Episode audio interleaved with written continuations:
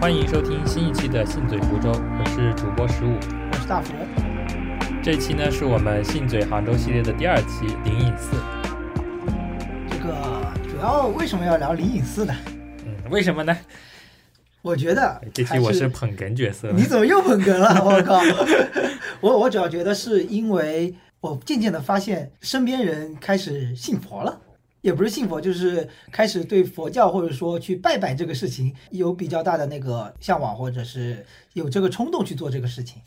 就说可能并不信仰这个事情，但是呢，去寺里面拜一拜还是存在这种哎，对，想法的。就是仿佛就是心理上有个寄托，不知道该放哪，觉得灵隐寺这个还是比较有历史渊源的，所以就拜拜的人会越来越多。但他们可能不是真的很信佛，或者是家里信佛，或者是怎么样。他的信仰可能不是佛教，但是他觉得有时候心诚则灵，他们会比较信这个。当时我刚去了一趟灵隐寺，就是在春节之后。我之前的想法里面啊，就是佛教这种东西，就是我妈妈辈的人、奶奶辈的人所信仰的东西。但是我在灵隐寺和去法净寺、法喜寺的路上，就是外面那条路上能看到很多年轻人，然后有的还会拖家带口的带着小孩子、小朋友来，感觉是跟我以前想象的不太一样的。就是感觉受众不太一样了嘛，对吧？嗯，是，就是当时你在饭桌上提起这个，我非常有共鸣，是因为那也是过年刚回来的我们第一次聚餐嘛。嗯然后过年期间，我是在聚餐的饭桌上，就有相当于是亲戚的亲戚，他有提到过年回来，他发现他的身边的一群朋友，他开始学佛或者去找师傅。就是那种所谓的，呃，拜佛去寺庙里面见师傅，希望得到一些回答，或者是可能是正好是属于，因为他们年龄跟我们差不多吧，也就是二十五六、三十不到那种年纪，然后可能生活上正好处于那种所谓的四分之一危机或者是什么样的情况，他有心中有很多的困惑，人生有很多不解，他需要感觉需要找到一个依托，然后去学佛。然后我当时就还蛮惊讶的，因为我那个时候，呃，我家的亲戚也有在这方面去。去有涉足，或者是去抄经啊，或者是做大拜啊这些行为，我当时也还是觉得跟我以前的那种印象还是很不一样的。然后同时联想到，因为灵隐寺对于杭州的整个地位其实还是非常重要的一笔吧。对，呃，灵隐寺相对来说还是一个比较出名的一个寺庙吧。嗯，尤其是所谓的在这种呃寺庙的商业化的一个圈子当中，他做的我觉得还是比较成功的，至少知名度上就是还是比较广的。对，就对它的这个、呃传播成成功 率，就是去寺庙这种地方总是有所求嘛。对，就是坊间所流传的它的这种给你带来的这种，不管姻缘也好啊，不管是学业也好啊，就是说它的一些有所求的回馈。嗯，就是所谓他灵不灵验这个事儿、啊呃，对对对，就坊间的这种口碑比较好。但是你你是有听谁说这种话比较多吗？呃，我身边人好像还都都会说这种哎。也是同年龄啊对段的同对，就同学这种，不知道他们哪里看来的小其实红书 吗？其实今天我 们，其实今天我们也在聊这个话题。我觉得我当时想到的就是有点像以前我们那种说法，就是说豆腐和菠菜不能配在一起吃那种讲法一样。怎么说呢？就是说这个事儿是以前有些人可能身体本来就有某些疾病，嗯那天中午他可能刚好把豆腐和菠菜两种食物放在一起吃，然后他就昏倒过去了。别人看到了他碗中的菜，呃，饭菜，发现这种这是一种新搭配，然后他吃了这种新搭配，他就死过去了， 或者是病倒过去了。他们就会觉得这种偶然性的东西，它是有一定的必然性。然后我觉得求佛拜佛灵不灵验这件事情，我觉得是一种。传说性质和故事性质的事情，就是有一个人可能某天刚好去拜了个佛，他灵验了，这种灵验的成功性它会被放大。对，就还是幸存者偏差嘛，就是对说你一个成功的事件很快就传播出去了，大家都会口口相传。但是呢，你如果没有成，比如说你求姻缘，这一年都没有姻缘，你可能想缘分还没有到，对吧？明年继续。 会直接说服自己，不是佛的错，是我自己的缘分还没到。对，所以你可能今年没有，那就明年再来嘛，总有一年成功了零。这也这也太自我说服了。这是一种很 很强的心理暗示，就对自己的一种心理暗示，就是说，如果这件事情成了，那可能是有天助； 然后如果没成嘛，那就是缘分还没到嘛，就继续努力就好了。天哪，这是怎么让自己相信这一套的？嗯，所以还是一种呃源自于自己内心的，我觉得啊是这样子，源自于自己内心的东西会多一点，就是说你是给你自己一个心理上的依靠或者是一种说法吧。就这个东西不像是呃以前传统的，我是这样认为，啊，不像是以前传统的信教那种有一个神在那里，佛就是有一个耶稣或者一个如来在那里，然后你去信仰他，而说你信仰的是一个自己的内心的东西，就是给自己一个依靠这种感觉。这个后面再说吧。对，就我觉得这部分是其实有关于我们当代，就是我们这个同龄人，关于年轻人的信仰的问题，我们到后面可以再仔细的详说吧。对，我们现在先简单的介绍一下灵隐寺吧。可能不在杭州的一些人是不太知道这个寺庙的，比如其实说我，我在杭州待了好几年，我才知道有灵隐寺。今天是你第一次踏进了灵隐寺的寺门，对对对，我在杭州应该七八年的时间，然后这是我第一次进灵隐寺这个寺庙的门，可能以前路过过。就是你对这个东西没有特别大的信仰，就其实会很少去专门去拜拜。嗯，因为我不太了解这个东西，啊之前也没有人跟我说过，但是最近好像被提起来的次数变多了，然后刚好有说，就是朋友之间有说要去灵隐寺，那就去一趟看一看。我们先简单介绍一下灵隐寺的地理位置啊和历史相关的东西吧。其实从地图上看的话，杭州当中那一片西湖那一片绿绿的嘛，嗯，就是其实有山和水。其实灵隐寺就在西湖的大概是西南方向那个部分吧，呃，主要是西边吧。嗯主要是在西边。它比较明显的跟山势的关系就是灵隐寺，它是背后是靠着北高峰，然后面朝的是所谓的飞来峰，其实是一座小山坡。但身后的北高峰的话，其实它还是比较巍峨的嘛，整个海拔的高度至少在杭州市看来还是比较高的一个点。嗯，因为整个浙江都是丘陵地形嘛，丘陵就是没有高山，可能海拔一千米左右都已经算是蛮高的了。哎，话说这样一想来，说明这个灵隐寺的风水还是不错的。嗯因为风水上讲，就是说依山傍水，就是丁星上山，财星下水。但是灵隐寺的门前倒是没有很很是有一条小河啦，所以说它的整个风水来说还是比较比较棒的。 风水这块就是我的知识盲区了。哎，我大学有上过风水课，但是它的学名叫做人居环境， 是这样子吗？ 对，不是什么风水堪舆。 不是是人居环境，但是它真的就叫五行八卦那种东西， 九宫飞星啊什么东西，我没有学的特别好、哦。嗯， 就是说从地理位置上大概是在杭州这样一个方向嘛。但是我其实我觉得去灵隐的话，就会有一个很直观的感受是交通的问题。啊、太难受了。对，因为也是它的地理位置一个限制，因为它在山上嘛，所以说很多的路是要过隧道、上坡、下坡这种，然后而且它的路很狭窄，相较于城市的四车道、八车道这种，它就是乡间小道。对，但是也跟它的人大人流量有关。嗯，它人流量太大了，相比于这么大的人流量，这样的车道的宽度确实是不够的。对，就像我们这样一种山林中的一种传统的景点来说，一般是不会有这么多游客的嘛。这种游客大概率是集中在城市这一片范围，城市内道路还是能承载这种流量，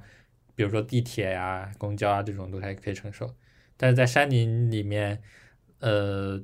车流和人流实在是太大了。就我们这几天每一个周末去的话，人都很多。对，而且不时会有很多的大型旅游团。嗯，就是从早到晚，我们挑了几个时间点去，都是堵车的情况嘛。对，不光是上山难，下山也很难。 嗯，最不好的情况就是你早上或者呃什么挑了一个人多的时间上山去，然后堵车。下山的时候呢，又是大家全都返回城区的这个段时间，那还是堵车，就很痛苦。尤其像我们今年惨痛的经历，对，就是偶尔的情况下还会碰到封路的情况。就是去灵隐的话，就是我们从城西这边过去是要过一条隧道的嘛，但隧道那一段可能会封路。今天我们打车去的时候，司机也说了，他已经遇上过很多次这种封路的情况了。就封路了之后呢，隧道没办法过，要么选择绕道，绕道可能会很远，然后要么就是像我们今天一样步行前往。然后在那个隧道里面，只有非常非常窄的，大概大概可能只有一米二的那种宽非机动车道，然后供那种 电瓶车或者是自行车，还有像我们这样的人通行。今天是我有史以来被喇叭逼过最多的一天， 太难受了。就是因为你一个人在那里走，然后旁边刚好差不多刚刚好是一辆电瓶车的一个宽度。 对，它的后视镜还会擦到你的左臂这样子。对，所以就是，嗯，如果不注意的话，就是后面的车就会开始给你摁喇叭。对，而且那一整条隧道大概有两公里吧，嗯，走的还是非常痛苦的。而且那里面会有那种排风扇嘛，对所以它的声音会非常的响。啊，这是今天比较糟糕的体验。这是我第二次走这条隧道了，反正体验都很糟糕， 但是也没办法嘛，封路了也只能，下次还是绕道吧。 反正这几次去都是打车去的，体验都不太好，要么堵车，要么就像今天这样要走过去。回来的时候都是坐公交的，坐公交就是挤了一点，但是路还算是可以吧，就过隧道那条路还是不堵的。但是呢，就是在灵隐寺到隧道中间这一段路上，其实是堵满了车的。呃，也不是从灵隐寺，就是可以从中天竺法净寺那边对，开始就一直排车队，就是一步一步挪过去的那种。让我想到了我们之前去 川西的时候那种堵车的情景。 其实比川西我感觉体验好一点，因为川西那边是真的动不了， 那边真的是隔一个小时挪一百米，像现在这个至少还能有点盼头，慢慢一点点挪就嗯能挪到隧道里去。是，过了隧道就还好了。其实我今天也在想，在开这条路线的公交车司机其实也蛮也蛮痛苦的。 是人又多，然后又拥挤，然后车道还窄。然后那个公交车不还有一个网红车号嘛，一三一四， 今天有好多人坐那个一三一四，而且当他开过来的时候，然后就公交站牌那边有好多人拿出手机在那里狂拍。是的，是的，也是一种妨碍交通的举动。 其实我还看到蛮多人骑自行车上去，嗯，那种山地自行车或者是公路自行车。其实这个一个很不错的选择。如果有电瓶车的话，其实也不错。嗯，因为那边没交通车的话，确实不太好走。像这种人在车缝中穿梭，我觉得是因为杭州这边踏青的地方就那么几个。哎，说起这个，我觉得还不一定，嗯因为我今天在那里手机上看灵隐寺的那个地理方位的时候，嗯其实旁边有好多块所谓的国家森林公园，嗯，但是好像都没有去过，对，是呃，应该说被人们所熟知的就那几个。呃，被全国人民 大众所熟知的就那我觉几得个。被杭州人迷都可以这么说。你要是路上随便找几个杭州人，呃，不是杭州人，新杭州人，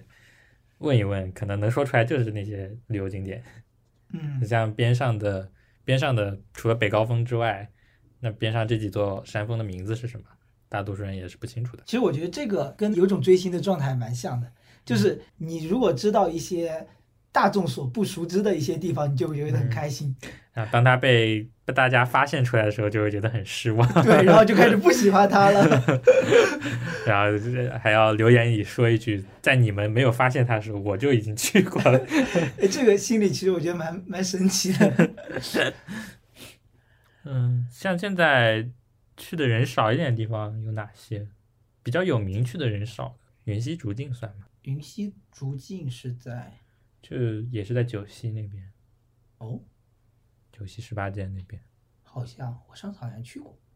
对，反正那边人也算多，但是不会像灵隐寺这么恐怖。哇，灵隐寺就是香火鼎盛，真的可以用这四个字来形容。嗯，然后我们就是从隧道走过之后，一直往山上走嘛。其实跟着人流就能带，慢慢的就走到那个带有灵隐寺三个大字的那个牌匾上门口。嗯，其实如果你手机比较方便的话，其实都是可以用扫码来购票的。有杭州的公园年卡的话，就是直接刷二维码进飞来峰景区。我第一次去的时候，我是觉得蛮诧异的，就是你进了飞来峰之后啊，想要进灵隐寺的话，还要再买票。嗯，是，它是分开来买票的，就是分开两个景区算是。对，飞来峰是一个景区，然后灵隐寺是一个单独各自赚各自的。 灵隐寺的香火钱肯定赚了不少。嗯，人实在是太多了。就说到这个寺庙的商业化，我觉得我们后面也可以 仔细聊聊这个事儿。嗯，接下来简单说一下灵隐寺的历史吧，这个可能大家呃也不是所有人都会清楚的嘛。灵隐寺是始建于东晋咸和三年，就是三二八年，公元三二八 年。简称一千多年前，哎，我觉得很多时候我们说到一个呃时间节点，就是历史上的时间节点是没有概念的。你嗯觉得？我觉得完全没有概念。对，就是你说三二八年和一三二八年，可能没很有多人脑子里是没有这个概念的。就是它跨越的这一千多年，在我的记忆里也是没有存量的。对，可能对历史不感兴趣的人就不太清楚中间经历的这些朝代啊什么的。对，就是感觉你如果不是很了解历史，比如说这一千多年当中的这个时间跨度里面，它的人事它是你是没有东西塞进去的，所以它是空的，嗯，就不饱满嘛。哎，我们是不是应该说一些 东晋时候的事情？东晋， 就是在那一年，东晋发生啥事啊儿大了？家如果感兴趣，可以自己查一下三二八年都发生了些 啥。什么事儿？你说吧。也没有啊，我我只突然想到，因为大家都是没有概念的嘛，那可能说一件比较有名的事情，可能大家就会哦，原来是那个时候发生的，哎，还不一定有记载，真的在三二八嗯就年是有大什概么在那大一事。就大概在这一百年间发生过的事情就。说起历史这个东西，其实都是被人所概括的，嗯，因为你真正的在那一年所发生的事情，其实是很很复杂的。就是说你要想要用嗯文字来记录，你必须要筛选概括掉。嗯其实就是说，嗯，历史发生的时候是没有人记录的嘛，记录的人可能是二三十年后，也可能是一百二三十年后的人，就他们会对这个事情有自己的一个见解，然后把它记录下来。对，就是在一千七百年前的时候，也是一个印度的僧人，就是惠理，来到杭州看到这个飞来峰嘛，然后就说他是天竺灵鹫峰的一个小岭，然后飞到了这个地方，嗯，总会编些故事， 可能就是提高可信度。似曾相识的小山。哎，我那座仙山怎么飞到这里来了？嗯，莫非它会飞？就是给自己布到一个合法合理的一个解释。嗯，哎，我发现一个嗯问题，就是说你现在所描述这些东西的时候，其实都是因为你是没有信这个东西的。嗯，但如果信的东西，他可能真的就非常相信，他真的有这么一个仙人或者是神仙的，呃，佛这种更高的存在的。对我们有点对这个事情有点像戏说，对是吧？因为我们不信嘛。对。但是可能相信的人就会首先有慧理这个人，应该是、呃对就是确实是有的，对，肯定是有一个实践了这个寺庙的人，对一个所谓的发起者，一个僧人肯定是有的，就是从印度东渡而来的嘛。嗯那，个时候呃我们佛教也是从印度传入的。嗯，其实会理建了五座寺庙，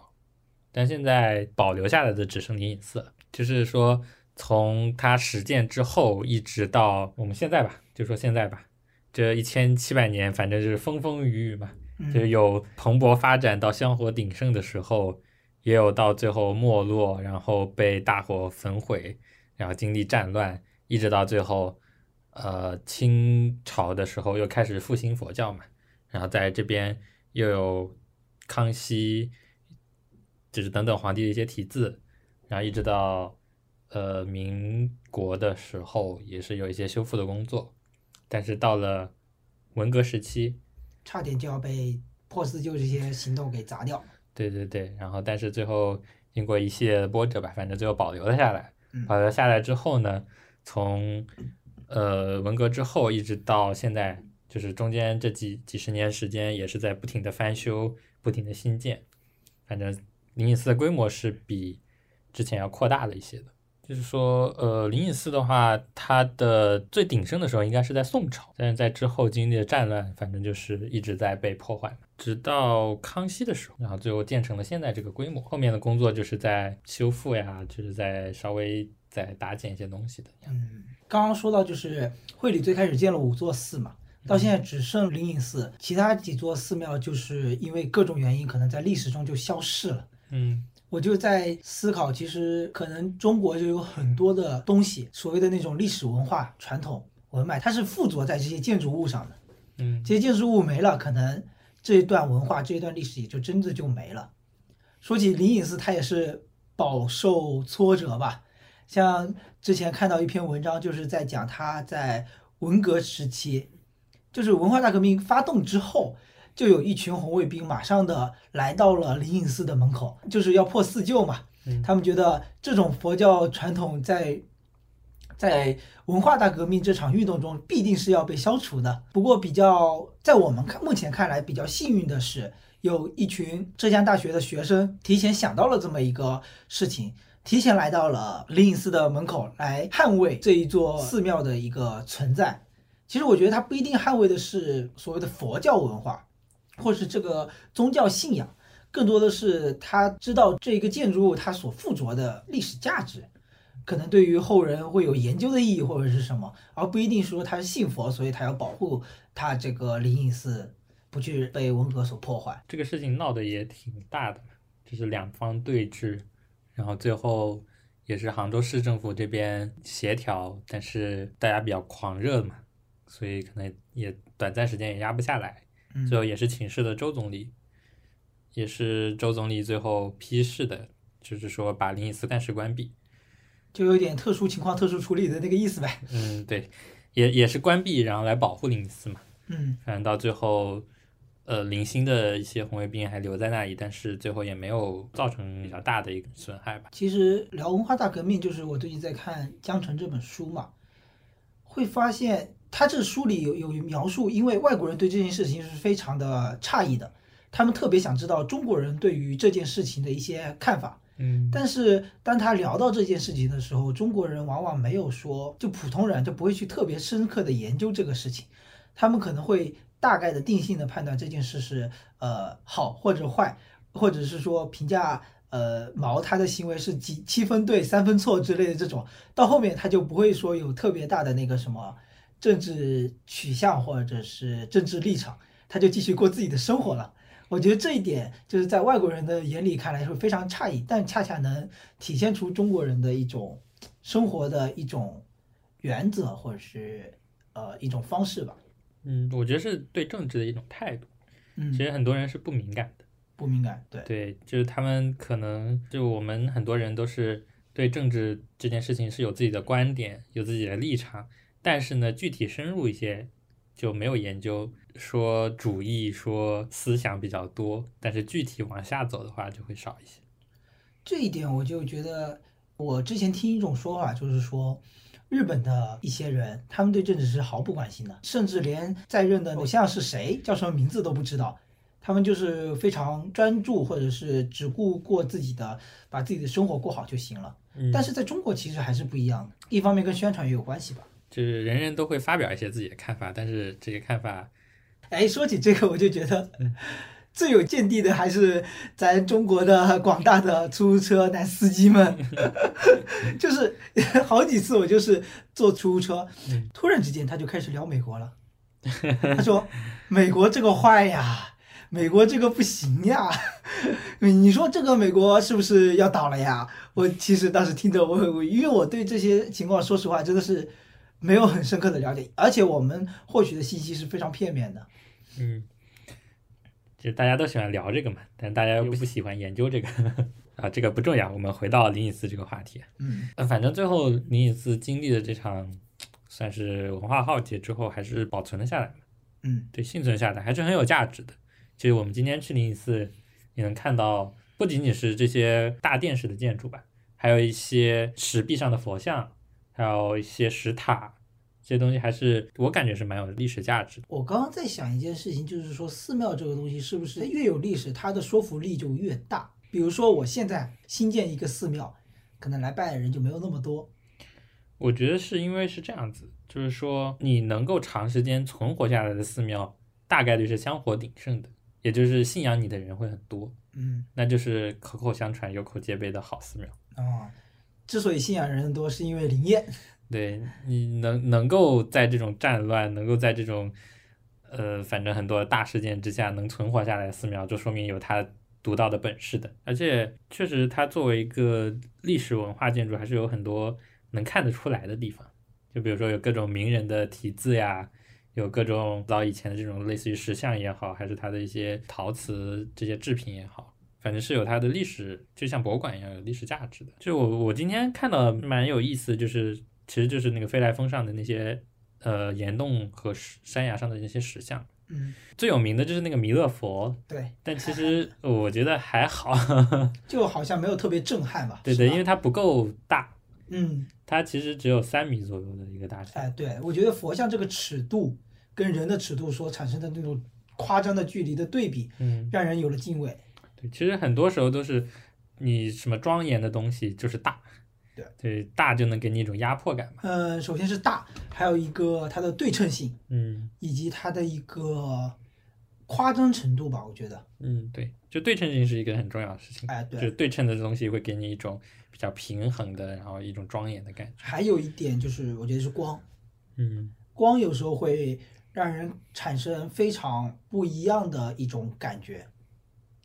就比如说一个佛像后面从它的背后投一束光，哎，金光，对对或者是对它身上的金箔所反射出来的光，或者是我们之前去爬黄山，不是有一个景点，可能会出现一种景点叫什么五彩祥云吗？嗯，这种在云南其实也也偶尔也会出现过。然后我还就是在建筑方面还有一个印象比较深刻的就是安藤忠雄的呃光之教堂，嗯，它它相当于是在那个牧师所站的背后，本来是一整面墙或者是耶稣基督的整个像嘛，嗯就是吊在十字架上的像，但是他的做法是在整面墙上抠出了一个。十字架的非常干净的两条直线相垂直的十字架的那个一个镂空的地方，嗯它肯定是研究好了朝向，然后比如说有光打进来的时候，你整个十字架是发光的，嗯就会让人非常有神圣感，觉得那边有不可知的东西在那里引导着你。嗯，说说起光，我就想起了那个《唐人街探案》里面，嗯，第就几部？是呃，就是《唐探三》嘛，嗯就是那个张子枫在那个教堂里那一段，啊，那个光线也是很有意思呃，的。它的角度也是，对，也有一，个也有一个逆光的镜头，我记得我印象还蛮深的。而且就是王宝强倒在地上，他看那个张子枫的那个对角对度对也对是仰视的那种角度，是的，就在他光在打在他的从背后打过来嘛，就有一种类似于耶稣，然后他出现的时候，就背后会有一种那种光晕的嗯嗯，整个嗯晕轮的对。那种感觉。其实看佛像的时候，我们人都是站着在底下，或者是有些人跪着在底下嗯看着巨大的佛像。说到这个石像，就是因为之前去过龙门石窟嘛，嗯，那边的佛像就是有很多都是比较大个的，所以这边看到的时候还是有点小失望的。就没有特别的经验吧。但是我觉得它的飞来峰，它的一个比较独特之处就是说，就感觉这些佛它所处的一个地方都是很就是嵌在那个山峰里面的嘛，嗯，跟普通的那种就是供奉起来的佛还是不太一样的。对，觉得石佛是一个很有意思的东西。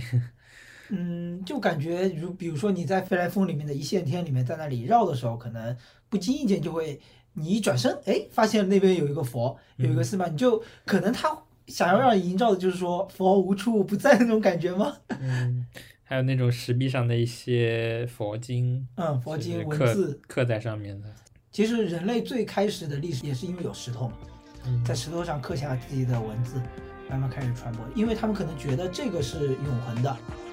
石头是比较难以被消失的。嗯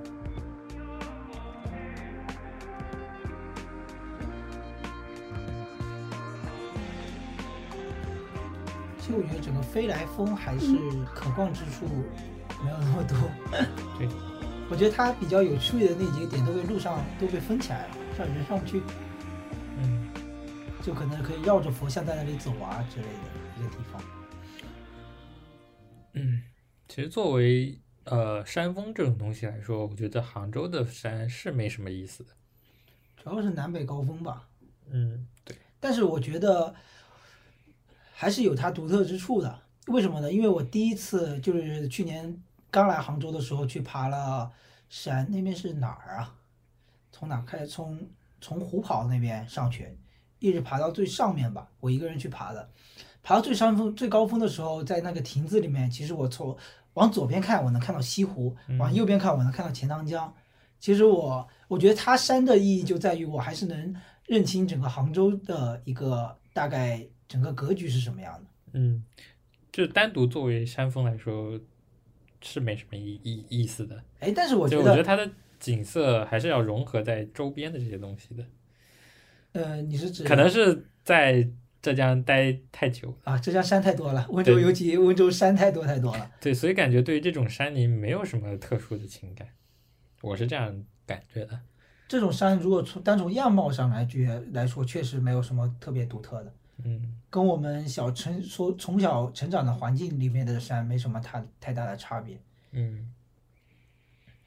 只能骗骗城里 人，像我们这种乡下的看不上。哎，但是我是这么觉得，就是在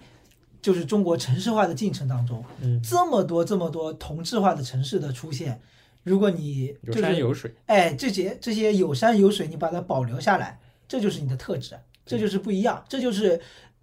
杭州为什么一直在强调山水或者是这些概念的东西，因为他们有这片山有这片水，嗯，没有的话他就没有自己的特质，就无法在同质化的中国城市当中凸显出来。就是十年前的养老城市嘛，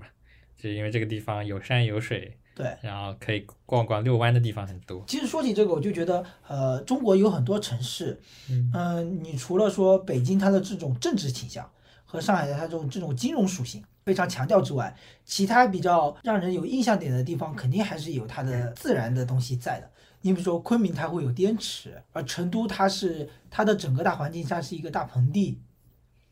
我是觉得，然后重庆有长江，我我反而是觉得这种因为楼建的太多了，嗯稀少的东西反而会成为你非常。标志性重的，标志性的特征，它的一种就是整个城市的表情是需要通过这些自然东西来呈现出来的。对，呃而而且这些标志性的东西会在这种城市宣传里面会有很主导的地位的。对像杭州这边，不管是从图案上来说，还是各各种地方，可能都是西湖啊，嗯，或者是那种三潭印月对这的种东这西，种标识，然后嗯重庆这种地方就是山山城的这种属性，然后成都的大熊猫，反正这个熊猫元素到处都是嘛。对，这会突出自己与众不同的地方。相反，可能有一些 不太有特点的，嗯比如说我就比如说深圳，深圳就完作为经济特区嘛，说实话，说说深圳这个事儿，我真的想聊一聊。嗯前几年在有方看一篇文章，就是我们专门建筑的类的那种文网站吧，嗯，评出了深圳去年还是二零年十大文文化类建筑投标，嗯每一个都是所谓的形态各异。嗯就是形态都是很夸张、很亮眼、很抢眼。嗯就是当一座城市没有特别深厚的历史文脉在那东西的时候，你只能通过这些所谓的标新立异的标志性的建筑物来抓取人的眼球了。 嗯，可能是深圳的特质吧，就是走在创新的路上嘛。就他们就是像深圳这种比较新崛起的城市，就相对于历史上来说，所以它会有一些需要走创新这条路的东西。就是我我觉得是这样的，就是这些作品，你把它搬到世界任何一个城市，它都成立。嗯这当然涉及到建筑学里面的一些不同理论派的一些观点了。但是我是觉得，当然我是只是当然是从形态上来讲，因为建筑各方面他们的设计肯定也会考虑它旁边的场地的东西的啊。但是我觉得他们这种设计的理念有时候没有更深的去挖掘一些深圳作为深圳在深圳这片土地上生活的人们他们所面对的一些现实情况吧，我很难描述这个东西啊，但是我觉得他们只是把自己的理念在深圳这个地方呈现出来了，而不是在深圳这块地上设计东西。你说这种浮夸，我就想起你今天跟我说天幕里的那个东西，嗯就是在我一个外行人的眼里看来，就觉得它很素，嗯也可以说好听点是雅，嗯，但在我看来就很比较单调。平平淡淡的。对对对，就很简单啊，因为树也没长出来，所以看上去就是一种秋风萧瑟的感觉。嗯，天幕里我觉得他是克制的，是在克制，对自己是有克制的。嗯，但有些设计作品可能他就不那么克制了。这个我觉得是设计师对于自身的一种张扬的那种表达欲望的一种回收，需要岁月来 磨练它。我觉得杭州还是有些建筑蛮有意思，就能 看出来它是很简单。比如说，没有，我只是有时候走在路上的时候有这种想法，嗯，就是说可能跟其他的建筑也不太一样，但是就是感觉很很有意思，说不出来的感觉。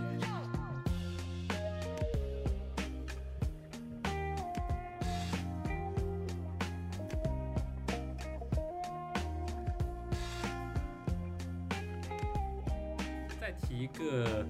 对灵隐寺来说，呃，名气上来说有一个很大增进的人物，就是济公。济公、对，就是谢尔 婆、呃，猫尔 婆，停停停停 停。哎，这首歌我还是很喜欢的。就是，哎，就很多版本的济公演绎的深入人心，我觉得那个形象就让人感觉济公就是那个形象，嗯，对吧？难道不是吗？啊，你今天看到济公那个画像了，有他这种形，有那种破衣褴褛的那种形象，也有另外一种一个没戴帽帽子的形象。呃，对我看到就是那种画像是没有对戴对帽对，子就是那个画像，就是跟其他的住持啊什么的对比那些没画什么像嘛，差别。对，其实就没什么差别，就是一个普通人。嗯然后呃，但是你看那个济公殿了吗？嗯就是我上次看好像说那个济公殿里的那个雕塑的形象也是根据电视剧来的，嗯，因为那对个殿是九一年才建的，就嗯比较新的一个建筑了。其实也可以看得出来，但是店内这几年又刚翻修了，嗯，今天对进去的时候还是非常的新。对，你能看得出来那个店非常的新。 然嗯但后，是嗯，你说就就是那个形象就是深入人心嘛，所以说嗯造出来的那个雕塑就是那个影视剧的形象。所以这个时候李修缘到底长什么样不重 要了，反而是济公他的形象是什么样的比较重要。是是是，所以他有时候不一定是那么求真的。嗯， 就是要把一个人捧出来嘛。哎，对。但是我今天在逛那个殿堂的时候，嗯我就在想，如果济公还活着嗯啊，不对，济公的，呃比如说复活罗汉，他是复活罗汉吧？忘记了。然后就是这个罗汉在天上看着我一生贫贫苦苦一贫二白的，死后却住在这么一个其实还算是金碧辉煌的一个场所里，嗯是什么样的感受？而且受人供养 对的啊感觉。本来他的一个为人处事的一个道理就是说，这种财对他来说肯定不是那种他所追求的东西，嗯，养尊处优也不是他所追求的东西。 我就觉得其实他还是蛮矛盾和讽刺的。而且其实林隐寺对济公这个形象有很深的一种发掘，就是说他济公这个形象在各个店里面其实都有出现的，就比如说五百罗汉堂啊，还有一些呃就是那种石壁上呃不是墙壁上的那种泥塑里面都会有出现济公的形象，嗯，只不过可以看看大家能不能发现。但我就觉得。其实这就是不得不商聊到那个寺庙的商业化了，嗯，其实这就是流量 呀， 对在消费济公这个人嘛。对呀、 因为他的形象家喻户晓，所以就把它安插到各个地方。 是呀，就像是一个媒体记者说谁谁谁现在很红，马上就要就是要去跟报道他的消息或者是怎么样那种状态是一样的。嗯，其实这也是无奈之举，我感觉，因为那个呃，之前查资料，灵隐寺是没有政府拨款的，嗯所以它的经济来源就得靠自己。嗯，呃，那也只有走商业化，收门票，要么收门票、香火钱，嗯还有最近今你到寺庙里面可以看到各种收钱的项目嘛。嗯，但其实也不强迫你消费了，就看看你自己了。你要想不消费也完全可以啊。对啊，就买个十块钱门票嗯就、嗯嗯就嗯随便逛了。我觉得其实佛教那么多年了，嗯它你整个世代王朝谁谁谁主宰都在变，但它可能不变。它所变的只是它入世的方式，嗯，我刚刚想到这一点。它在目前这个商业化的社会当中，它入世的方式就是把自己商业化。嗯，就是呃，但是有一点比较好的是不强迫嘛。之前那个欧洲会有赎罪券啊之类的东西来强迫你去为信仰买单，道德绑架，对，但佛教一直以来好像都不太有这种说法吧，嗯或者说有这个信仰需求的人会为他捐钱，会给更多的财富。而且和尚其实按道理来说不应该就是来来赚取世俗的金钱嘛，对，其实有能让自己有限度的活下去就可以。主要是现在信仰匮乏了之后，大家对于这个东西重视起来了，就会有一些小小的盈利空间，就会有一些和尚富了起来。 想起那个日剧，就是那部日剧里面就讲和尚在日本是一个工作嘛，下了班还是可以有老婆嘛。嗯，就在国内的话，和尚也有点像一个工作。嗯，这现样在好慢慢是了，对，像杭州也有佛学 院，还有研究生学院， 我们之前还路过 了研究生院，非九八五二幺幺不能进哦。 这什么玩意儿？ 这这灵隐寺的内部结构还是一个依山而建的嘛，所以嗯就是你首先看到的天王殿，然后就是一路往上走，剩下的几个殿都在一路向上，一直到最后的华严殿。你从华严殿是可以往下看，是能看到剩下几个殿是排在一个中轴线上的，嗯，但是华严殿前面种了一片竹子，其实看不见，其实你看不见， 对，但是他写了四个字叫做静观众静观众庙，那个庙我一开始还以为是庙宇的庙，没想到是奇妙的妙，对，我就觉得这个庙很妙，嗯你悟了，我悟了。 而且就是逛寺庙吧，就是至少在灵隐寺的一种途径，就是说你要从左边进右边出，就是相当于是说顺时针绕着这个佛像来走这么一圈嗯，而且这些大殿里的佛像真的好大， 啊，特别大，就尤其是它背后那个木雕，嗯，看着就是很很大气的感觉。木雕像类似于一个照壁吧，反正就是它的背后的一个背景板，莲花莲花，可能它肯定有它的专属学名，但我们不太了解这然个哎后我东西，们匮乏的知识，匮乏的知识讲不出这个玩意儿， 无法支撑了这期播客。我对佛学还是不太有研究的。我们只想讲，其实我们这个播客初衷也是想讲一讲自己关于生活中这些想法嘛。对，所以我们对佛学其实是没有什么研究的，但是我们观察到现象，感觉就是有一些想讲的东西，所以想有感而发一下。你就是我觉得你脑子里肯定是没有一个想法说你有想要学佛，暂时没有，过去的二十几年完全没有过，我可能会有。这样子吗？对，哎，你觉得你从佛能从佛教里面得到些什么啊？就是这么功利啊！我就是想得到些东西。嗯，我可能学佛，但我不一定出家哦。但我想从学佛当中得到，可能得就得到放下。就是比较网红的说法，很内心的安宁。 呃，对，差不多是这种吧，就是感觉是脱离这种机械式，或者是说非常相当于你，就是感觉你在所谓的这种生活当中，你是上了一个一个上了发条的机器，可能有这么一个东西，熟悉了它，了解它，就是认知理解世界的方式发生改变之后，你可以脱离出这个发上了发条的机器，比较客观的来看待，那个时候你是非常宁静的嘛。其实我我其实之前有想过这个问题，但是我一直不太喜欢这个想法，嗯，就是说，因为我觉得大家缺失了东西，缺失了内心的宁静，想要依靠一个外物来让你达到那种状态。这个外物就是宗教信仰，嗯，就是大家都说学佛能让你平静下来，嗯，然后但是呢，大家也不了解佛教是什么，只是觉得有这么个东西的存在，我只要去学了，我我就能窥得一些东西，让我能够获得内心的宁静。其实我感觉这个想法很就有点奇怪，这个想法其实我是，就是这种类型的想法，就是说嗯我几年前可能会有，就是什么想法，就是概括为就是说，我只要知道了某一种道理，我就能把生活给过好，嗯。类似于这种，对吧？但其实我渐渐这几年渐渐的发现，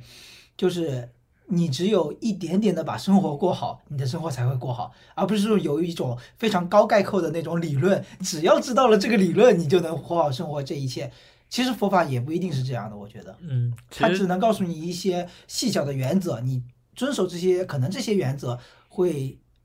给你一种理解这件某件事具体的事情的一个角度。你做了这件事情，这件事情完成了，但不一定代表你的生活变好了，但可能会慢慢的变好。嗯，就是说，因为之前有很多这种说法嘛，就比如说到西藏去净化心灵， 然后到某某个地方就能让你一下子平静下来。嗯大家还是想要寄托在外物，这个外物一下子就能改变你的生活，啊，就是这个其实不太合理。其实挺偷懒的嘛。嗯，对，而且去一趟西藏，你可能只能感受到高反，没有感受到心灵被净化了。我我以前大四大五的那个阶段，几年前吧，就一直想要说，哎，我比如说看完了呃西方哲学史，或者是看完了所有的西方的哲学家这些东西，我就能把我的整个思想脉络给打通了。但其实并不是这样的。首先你看不完， 你也理解不完。但是就算你看完了，仿佛你知道了所有知识，但也不一定能知道某一种统一的理论，能让你就是作为你的人生指导方针了。我觉得。嗯，主要还是所有的东西都是由自己而来的，我是这样感觉。就像你刚刚说的，一点一点过好嘛，嗯，就是你去学佛法，去让自己平静，可能是因为你每一天都在沉浸在一些呃这些事情当中，然后让你的生活有了一点一点的、一点一点积累起来的改变，然后到最后引起了一个质变的感觉。嗯，就不是说你去学佛，然后从佛经当中研研究出来了某一个道理，然后最后让你一下子升华。 其实我觉得，无论你是学佛还是基督，其实或者是某些哲学，他们的你把我伊斯兰教放在哪里？我可能要跳，刚刚跳过你说的那些话，就是说，我觉得他们的本质还是挺相通的。就无论你是说维特根斯坦讲到的图景，还是佛学、基督教都有提到的幻象，就是跟我刚刚所理解的那种你城市化的生活、程序的那个城市化的那个生活，嗯其实都是一个意思。我觉得，在我理解看来，一切都是幻想，你所有的欲望，所有的那种贪嗔痴啊之类的，都是挺幻想的东西。也不知道有没有一个所谓的叫本质的东西在哪嗯， 啊？我不知道在说什么，刚才也没接到你的话。我感觉蛮有意思的。 一切皆幻象，这就开始了吗？哦，我是觉得我可能会学佛，就是研究研究它，了解了解它。 嗯，也只是好奇嘛，嗯，一切都是好奇心驱使的。对，其实我们决定要聊这个话题之后，就有专门正好听到了晚风说的最新的一期嘛，他请到了一个叫 Kevin 的人，他之前是在清华大学，后来去在香港大学也读了佛学的研究生。其实他的一些观点，我是觉得蛮启发的吧，因为这有有就像我们刚刚说的，为什么年轻人都开始学佛了？你像 Kevin 他可能也就是他是从他是从三十五岁开始正式的就是学佛，他可能三十五岁之前都是非常所谓的高智商那种精英吧，然后也是学金融的之类的 这种状态。你刚才说三十五岁，我一下子想到了三十五岁是个程序员，失业了之后去学 佛。他不是学院，他不是学院，他是学金融的嘛。就你想，他本科是清华大学，嗯他为什么会学到佛？我觉得还是让人蛮好奇的。这个部分，我觉得大家可以去听晚风说的最新一期吧。呃，不一定是这最怎么新一就期吧啊开始？到时候呃，仅有的两个听众哦，这样子划掉。 然后我还加了那个群嘛，嗯因为晚风说他这个播客有一个特点，就是它有个快闪群，每一期结束之后，每一期的最下面的 show notes 都会有二维码，它会进行一个为期一周的一个微信快闪群，人们在这个快闪群里面讨论这个话题。然后这个群这次比较特别的是，他又建了一个群，因为他们聊这个话题的人太多了，嗯有想要了解这个话题的人也太多了，然后建了一个叫什么 Kevin 的一期，本来是一期一会嘛，然后就是他改成了一期永会。 他在里我在里面没有全看完，因为爬楼太累了。 他发了很多，有很多人发了一些佛学相关的一些链接吧。我就觉得这个知识领域还是蛮广阔的吧，可能对于很多人来说，佛学都是模糊的概念。嗯，我们可能知道一些比较简单的概念，比如刚才说的贪嗔痴呀，嗯，然后这些幻象呀，啊，南无知阿弥道陀佛啊，释迦牟尼啊，对这对，种观观自在菩萨，对呀、我们都知道这些具象的东西，嗯，啊，但是究竟他宣扬的是什么？然后究竟他想要达到的是什么？到最后，我们从这里面所吸收的东西是什么，也不是特别清楚。就像我父母那一辈，他们的功利性拜佛嘛，呃，你给讲讲功利性 拜佛具体的、就是具体的行为。 就是我妈妈会去庙里面烧香，然后会去拜一拜，也会去普陀山。但是呢，呃，当我爷爷或者是我奶奶念经的时候，他也会认为这是迷信活动，好啊分裂，就是他不相信所谓的有佛这种东西存在，但是他相信他拜一拜会给自己带来好运气。就像我觉得现在很多年轻人也是这样子，他相信拜一拜会给自己带来一些气运加持，对对，然后给自己一些精神依靠。嗯，然后就说我拜一拜之后可能会有好事发生，而且如果好事真的发生了，我要去还愿。嗯但是你跟他说如来的事情，他可能我这我不信的， 啊，对，对，就是有这个人吗？不可能的， 嗯就是这个东西，佛教只是一个信仰，我只是想要有一个精神依托。你说有这个神的存在，那我肯定不信。就我觉得会有很多人这种想法，嗯。其实你刚刚说到，就是我们都知道所谓的这些经文的存在，这些佛的一些存在，嗯嗯但是就是我感觉每个人心里都有不一样对它的理解，然后这种模糊的地带，佛就会用悟性和缘分来概括，来来解释这个东西。嗯就像就像我之前在 YouTube 上看了三摩地这个纪录片，大家都知道三摩地这个词，但是没有人能准确的描述它到底是一个什么样的状态。就是这种模糊的地带，不能用非常清晰的数据来解释的东西，跟我们就是科学革命发展以来的东西是完全相悖的。所以我就觉得现在的人对于宗教信仰就是呃比较那么没有那么信任，是因为其实也是受到了科学的冲击。嗯，其实还是我们从小受到的这种唯物的教育对，有关系。不能用具体的规律来解释它，那这个东西就是不存在的嗯，我就是这样一个人， 啊，是吧？对，有点偏唯科学论的 人，嗯嗯嗯，就是呃，但也没那么绝对。就我之前小的时候认为科学所不能解释的东西，是因为现在科学不够发达。只要有那么一天，所有的事情都可以用科学来解释。总有一天会真相大白。嗯，虽然那一天可能我见不到了，但是现在可能会觉得，呃，有一些由心而生的东西是不太能用科学解释的。嗯，说起这个，我想到了，因为就是人的大脑太复杂了。嗯就像比如说人的大脑，就是目前科学还是无法完全的解释透的它的东东西的，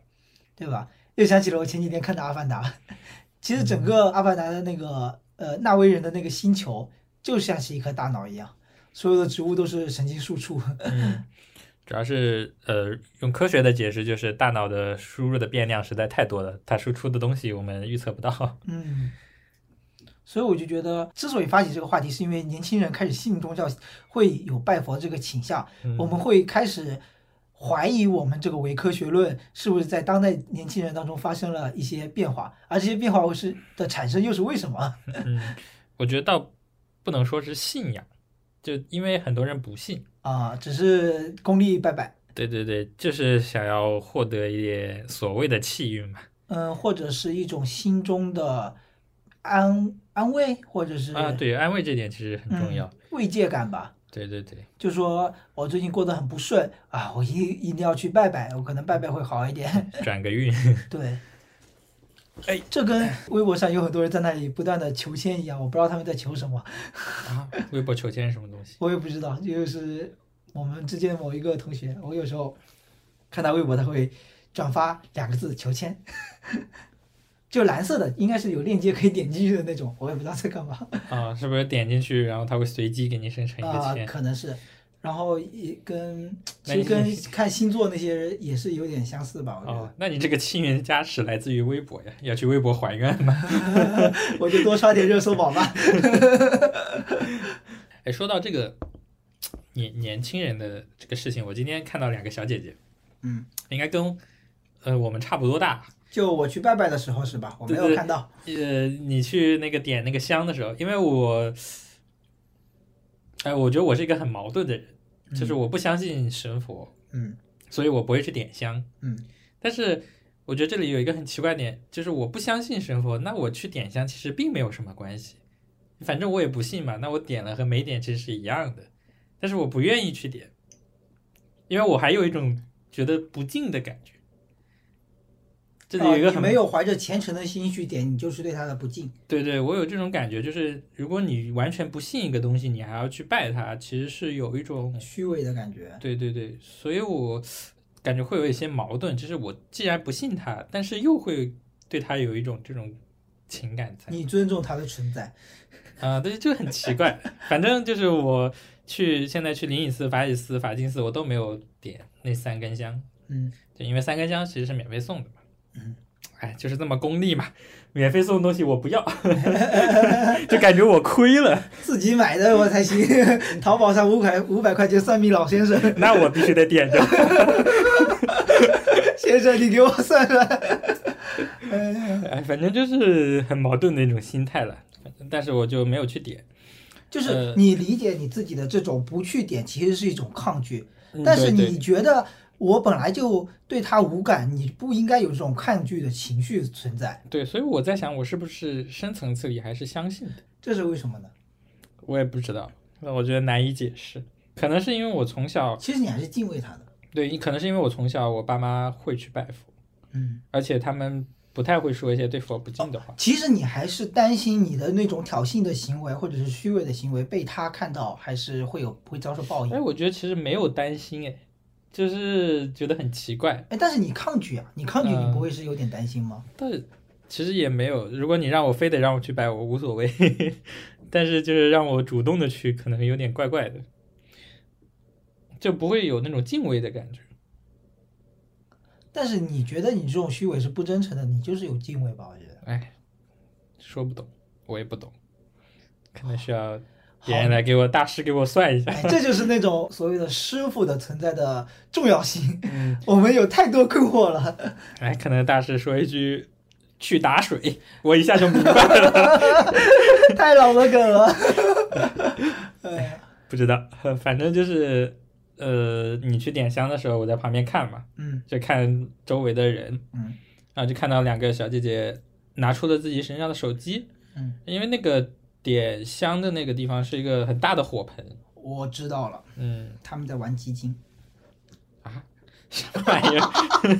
就是呃，手机玩基金啊，要给手机一点啊什么好玩意儿运气呃，不是，就是它就点香是一个很大的火盆嘛，啊。然后那个火盆里面烧了一些纸，应该是也有香的成分，所以就会有那种烟雾缭绕的感觉。嗯，然后那两个小姐姐就掏出手机，然后在那个烟上面晃，就是那种顺时针还是逆时针，我忘记了，在手机放在烟上画圆，嗯，就那个盆那里画圆。我觉得这是一个很奇怪的行为啊，我觉得很迷幻。手机这个东西是一个近代科学的产物，然后跟这种古典的宗教结合在了一起，哦，好神奇啊！我不是很明白他们心里是怎么想的，我我现在很后悔，我当时应该去采访一下他们到底在想些啥。就是是给手机去一去晦气吗？还是说他们认为手机这种代表着科学的东西是会迷惑人心的？呃，就是就是科学会给人带来不幸，因为就是那本书，我最近看之前看那个《你当像鸟飞向飞往你的山》嘛，嗯它里面那个呃父亲的形象就是对科学是不信任的，认我好为像抗拒抗拒的。对，因为认为这是恶毒的，所以会不会有这种感觉，就是我用手机是我不得已而 为之，然后但是我今天来拜拜你，你帮我去去晦气，所以我也不是很懂他们的想法是什么，就是我感觉很有意思。嗯，他心里还是蛮蛮矛盾的。而且我看到那个画面，我觉得特别有趣， 就是那个画面感，嗯，就有点，你首先你说到烟雾缭绕，让我想到了那个呃《药神》里面的在印度去求药的那段那个场景，嗯，就是非常不真实的那种感觉吧。对，这种烟雾和啊嗯光结结合在一起，会给人一种虚幻的感觉。虚幻就是太虚幻境那种感觉。嗯，然后你说那种它转圈那种形式，其实我觉得让我想到就是，比如说你听那种以前那种故事，谁谁谁就是没魂了，然后请来了村子里一个老巫婆，她用那种香炉在你头上转圈那种状态。 嗯，但相反是你，那他是拿着手机让手机熏香， 哎，反正这是我今天看到一个特别有趣的点，嗯，对我幼小的心灵造成了极大的冲击。 我是不是应该带着我的电脑去转一转？他们是什么样的形象？啊，就是很年轻、很正常的女性。 我觉得真实的情况，他们可能真的是在玩基金，最近基金不好，然后想要让佛祖来祈祷一下。这玩意佛祖也不懂， 佛祖，我买的那只基金的号码是，真与时俱进。就像今天你拜的时候，我问你有没有报身份证号我码，诧异了， 什么身份证号码？然后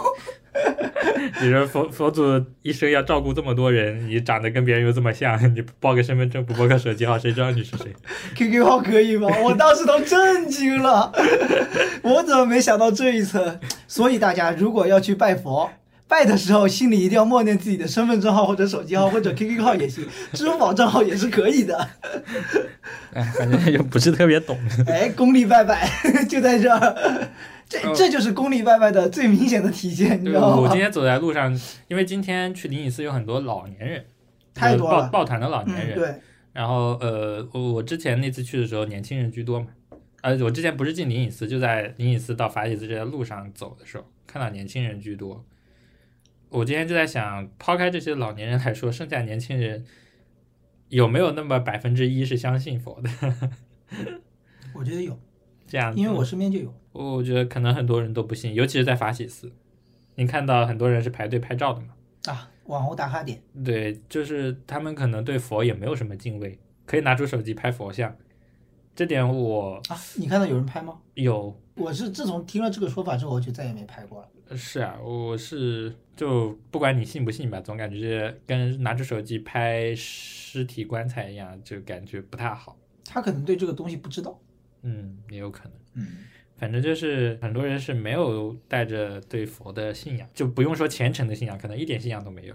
就说起这个，就说回到我在过年吃的那顿饭桌上发生的事情嘛。嗯就是那个姐姐，就是在跟我的另外一个姐姐，就是在聊，她说过年这几天去见了师傅啊，拜了大拜啊，做了哪些功课，或者抄了哪些心经的事儿。然后与此同时，然后另外就是坐在旁边的一位哥哥吧，就开始用那种啊，怎么说呢，比较直男的那种嘲笑声，嗯 你们信这些东西，或者是哎这， 然后就是很尴尬，也不是很尴啊尬，就是这场面想想我都觉得尴尬。就是很嘲讽的在那里笑嘛嗯，哎但他们其实还是在交流，也不是说就是很敌意的这种在那里笑他，嗯而是觉得你真信这个东西，就是在那个男生看来，你们信这个东西，在他来理解是完全不可思议的。嗯我当时看到这个场景，我还是觉得嗯蛮蛮冲击的吧，因为至少在我来说，我可能会信这么一点点东西，但是如果在他这么完全一点都不信的情况下，其实表达一点尊重，我觉得也是还是必要的。嗯，我觉得对我来说就是信仰这种东西我是没有的，但是我不介意别人有没有，他信或者不信我也没什么感觉，嗯因为信仰总的来说我对他的好感度是比较高的，因为我觉得有信仰的人在遇到一些挫折或者是磨难的时候，他比没有信仰的人更坚强一点。我觉得信仰这个东西，最终，呃，他要面对的问题永远都是死亡。嗯，直面死亡嘛。对，无论是你佛教的是三世唯一轮回，就是说你有前世的德和恶，然后你可能到下世，所以你这这辈子要积积善嗯行善，对吧？还是说基督教的具体是怎么样的？就是赎罪嘛，赎罪，对，就是对你生来有就有原罪你有原罪，所以你你要用你的一生来赎罪，这样你才死亡的时候才不会就是落入落入地狱嘛，嗯对吧？所以所有的东西都是在面对死亡这么一个东西。嗯其实我前几天看到一句话，就是说，生存是死亡的仪式，就是你在用一生来做对于这个死亡这件事的一个仪式这一件事情。嗯，好深沉的话题啊。而且现代人有些人的信仰不是这些抽象化的，或者是说脱离我们日常生活的一些宗教神话了。嗯，有一种信仰叫做爱嘛，哦，就是我还以为你突然要抛出什么飞天意面 教，飞天意面教是什么鬼？ 就是信仰意面呢？ 就有些现在其实大部分人觉得他自己生活跟自己最直接相关的还是爱嘛，跟周周边人生活的关系这种爱也可以成为一种信仰。就像《星际穿越》里面，爱是一种实体，它是有力量的。嗯而不再是一种抽象的一种我们看不见的连接。嗯，大家对这种信仰的需求，可能就是因为我们缺乏信仰太久，尤其是这些城里人，就是说面对的压力和这些竞争啊很大，然后如果没有一点自己内心的这种支柱在的话，就很容易就情绪上会出现一些波动吧。我就感觉就是发条一直发着发着发着，就没时间去好好的让它休息，或者让它吸上点润滑油之类的，它就迟早会报废呀、嗯，所以这就是抑郁症这几年来就是话题热度很高的一件事，这个我觉得内在原因吧。嗯，就是说，呃，没有一个排解的途径吧，对啊，也没有什么忏悔式给你来讲一讲。 我听我爷爷有时候在讲一些话的时候，他可能还是对于自己就是老了这件事情还是比较消极的。他会说：“哎呀，腿脚不好了，耳嗯朵不好了，或者是就是在跟我们表达他生命慢慢走向尽头的时候，一些身体机能上的一些弱化，他对这些东西是表达是带着非常消极，这也很正常，也很能理解。我觉得这其实一定程度上也能表达出了他对死亡的一些恐惧吧。嗯这样，我感觉我们家就是我妈妈和我的外公，每年回去聊天的时候，他们对死亡是不避讳的，嗯而且我感觉他们的态度比我超出我的预料，就是他们不会去呃避讳着谈论死亡，尤其是过年的时候，经常会说，呃，有钱就花，有什么想吃的就吃，可能也没有几年了，嗯。”就类似于这种话。嗯，一在可能听起来会突然是觉得很晦气，对不能乱说这种对话对，的那种我我情况在我印象里，这种话在我小时候就感觉就是不能说的，嗯但是我听到我妈跟我外公这么说的时候，就觉得，呃，就有一种很神奇的感觉，就感觉他们完全不避讳死亡这个话题了。我觉得这还是蛮像，就是我们就是那一代中国人的那种，也我我不能老说中国人怎么样怎么样，就是我感觉我能印象中的那一代人的那种性格特征的， 嗯，可能就是好像什么都不知道，所以什么都不怕。 我的看法倒是他们什么都知道了，所以已经不怕了。像我外公其实已经八十多岁了，看淡了。哎，这一点我还没有想得特别清楚。嗯，所以我是觉得每年回家的时候，他们聊起这个，我是听起来其实还有点不舒服。他们的这种所谓的这种冷漠，可能像有点像冷漠，我觉得倒不是冷漠，可能是太害怕于这件，我觉得倒有可能是太害怕于这件事情，所以要表现出我不在乎。嗯就可能对我外公来说是真的不在乎，嗯，因为他反正已经活了很多年了，嗯也已经看过很多事情了，也可能是看淡了。但是对我妈妈来说，我觉得她是在乎的，但是得表现出自己。其实说到死亡这个话题，我又想到了好几部电影，尤其是《Coco》，它也是在讲死亡。就是之所以这两部电影就是能引起我们，我觉得至少是我们这个群体吧，尤其是在豆瓣上活跃的我们这一片群体，非常大的一些想法或者是讨论，也表明了就是我们这一代人对于死亡这件事情有自己的想要去理解它、想要去思考它的一种冲动吧，一种想法。但是还是太幼稚了。我觉得人生阅历还是不够。你像你从书里面看的再多，等到你六十岁的时候，想法可能就是不一样，嗯。是吧？这个东西还是要靠时间来慢慢来给你一些感悟的。就像比如说，当某一天你真的，就我真的意识到我已经五十岁了，我没多少，也就只有最多只有几十年可活，那种感觉还是不一样。因为是因为就感觉其实我们现在二十多岁，其实刚离十八岁那个时候还感觉也没有特别久吧。嗯但是十八岁的时候那种状态就是说，我时间多的是，那种什么三十岁什么要跟死亡那种老死的那种状态离我还很远，但是一眨眼，我们这个年龄其实回望发现时间过得还是很快的。对，就就想到在我们十八岁的时候，对信仰这种东西是完全排斥的，是因为觉得我不需要这种东西嘛。我觉得这跟教育可能有关。对，我是这样觉得，啊就是在那个时候，就算有这种东西，你可能也不会特别的，怎么说呢，敬畏它。但是这我觉得是我们国情了，中国我教育。哎，但我觉得嗯你比如说那些呃西方国家，他从小就是基督教，就是就有教会学校啊。嗯那你他们到十八岁，他们对信仰肯定还是有很深的那个。我认为啊，信仰还是跟年龄有关系，就是当你年幼的时候，或者说啊，不我明太理我解嗯明白你的意思，就是说年幼的那种信仰只是教条式的信仰，而真正的信仰就是这个人一生相信什么东西，以什么东西为你的原则，就是要跟你的实际经历相结合。对对对，可能你经历了一些事情之后，你才会加深原来对对真信仰的的理解。真的就只有实践出真知嘛？对，所以就是我们遇到的年轻人里面，不会有什么十七八岁的人，然后去觉得我需要找一个精神支柱。嗯嗯，对，你的因为他还没有体会过很多的苦。是因为支柱还是家庭嘛。然后等到你自己要开始经历社会上的毒打的时候，哦，我突然想通一件事，就是说，当他经历这些社会毒打的时候，他觉得无力。嗯，他因为其实那时候也已经一部分其实脱离了这种原生家庭了，因为你要慢慢的成长独立的个人了，嗯你发现自己的力量、精神力量不够了，所以你要找寄托体。一定要 Q 一下我姐。嗯，然后当她发现找不到男朋友的时候，需要找一个精神依托了。 她反正也不信嘛，但是功利性的拜一拜，也许会有点用的，对吧？就靠这个“也许”这两个字。可能这种东西，我今天我也在想这个事儿，就是我去法喜寺求姻缘，嗯，这种东西可能真的就是我还是要付出实际的行动，比如说我要开始减肥，我要开始改变我自己的形象，我要把自己变得更加呃高大帅气。积极上进，就是 你这个一哦，一下子就表露出来了什么东西，高大帅气与你无关，哦与我们这与我 无关，你真的只能让自己我积很极认一清点。我的现实的，就是我的那个我的资本不在那一块了，已经没有希望了。